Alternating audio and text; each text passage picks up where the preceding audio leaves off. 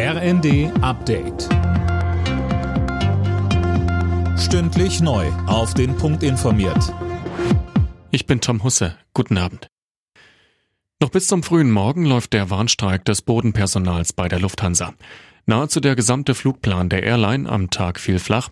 Betroffen über 130.000 Passagiere. Und bis die alle am gewünschten Urlaubsort oder wieder zu Hause ankommen, dürfte es sicher noch eine Weile dauern.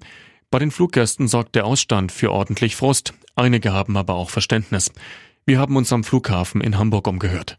Ich finde das nicht okay, denn es sind ja viele, die gehen in Urlaub, die haben sich darauf gefreut und jetzt auf einmal ist es weg. Jeder hat das Recht und das ist dann halt immer irgendwie unpassend für irgendjemanden. Sehr unglückliches Timing, nicht nur wegen der Urlaubssaison, sondern wegen der Lage, in der wir uns insgesamt befinden. Der Arbeitskampf hat dann stattzufinden, wenn die Tarifverhandlungen laufen und wenn die in die Ferienzeit fallen dann ist das doof für den Einzelnen, aber ich habe da volles Verständnis für. Die Bundesregierung hat grünes Licht für den Verkauf von 100 modernen Panzerhaubitzen an die Ukraine gegeben. Das berichtet der Spiegel. Demnach gab es Mitte des Monats vom Bundeswirtschaftsministerium eine Herstellungsgenehmigung für den Rüstungskonzern Kraus Maffei Wegmann. Die Ampel will mehr Eigentümer dazu bringen, ihre Häuser energetisch zu sanieren. Hintergrund ist die drohende Gasknappheit.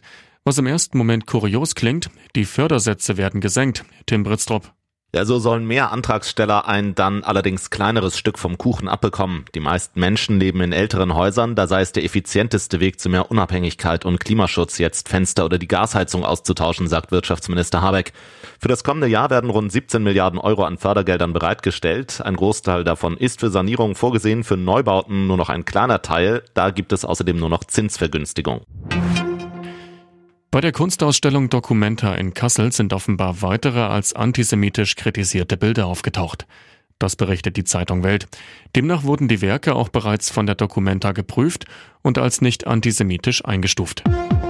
Alle Nachrichten auf rnd.de